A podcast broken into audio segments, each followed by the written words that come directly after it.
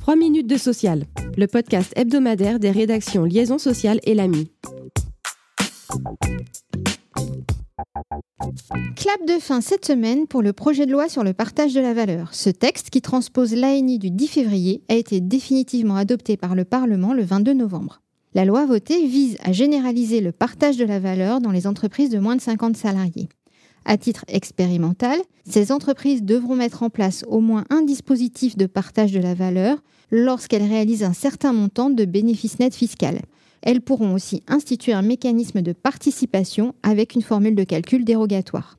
Le législateur crée également une obligation de négocier sur le partage de la valeur en cas d'augmentation exceptionnelle du bénéfice pour les entreprises de 50 salariés et plus. Il crée en outre un nouveau dispositif facultatif, le plan de partage de la valorisation de l'entreprise. Les dispositifs de partage de la valeur existants sont également simplifiés et plusieurs aménagements sont apportés à la prime de partage de la valeur. Différentes mesures visent encore à développer l'actionnariat salarié. La loi devrait être publiée dans les prochains jours au journal officiel, sauf saisine du Conseil constitutionnel. Emploi des seniors, compte épargne-temps universel, parcours professionnel. Les partenaires sociaux ont reçu cette semaine du gouvernement le document d'orientation les invitant à négocier sur ces trois thèmes. L'exécutif souhaite que ces négociations aboutissent au plus tard le 15 mars 2024. Petit rappel, elles sont issues de l'agenda social de juillet dernier et s'inscrivent dans le cadre du nouveau pacte de la vie au travail annoncé par le président de la République au printemps. Concernant le CETU, le compte épargne-temps universel, une des promesses du candidat Macron, il devrait permettre à chaque actif de bénéficier tout au long de sa carrière d'un dispositif lui permettant d'accumuler du temps de congé ou de repos. Les partenaires sociaux sont également invités à identifier les mesures favorables au maintien ou au retour en emploi des seniors. Le gouvernement ambitionne de porter le taux d'emploi des 60-64 ans de 33% à 65% à horizon 2030. Enfin, Face aux multiples transitions et pour répondre aux aspirations nouvelles des travailleurs, les partenaires sociaux sont conviés à se pencher sur la progression des carrières, les possibilités de reconversion et la lutte contre l'usure professionnelle.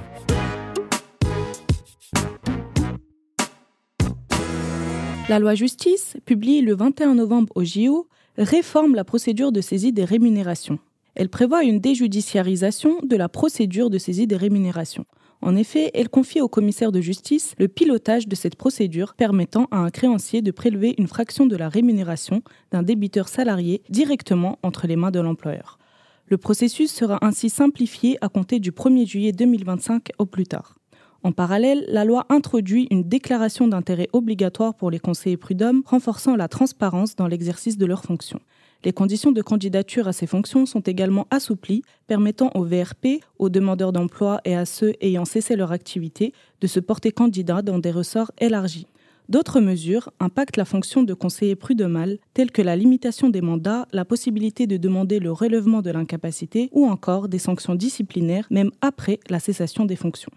Enfin, la loi facilite le turnover des assesseurs des pôles sociaux des tribunaux judiciaires en introduisant des mesures visant à assurer la formation et le respect des conditions d'aptitude de ces derniers.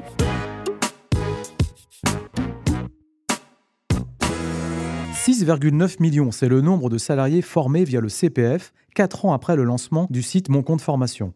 Parmi les bénéficiaires du CPF, 1 sur 2 est une femme et 1 sur 3 est un demandeur d'emploi, selon un bilan du ministère délégué à l'enseignement et à la formation professionnelle.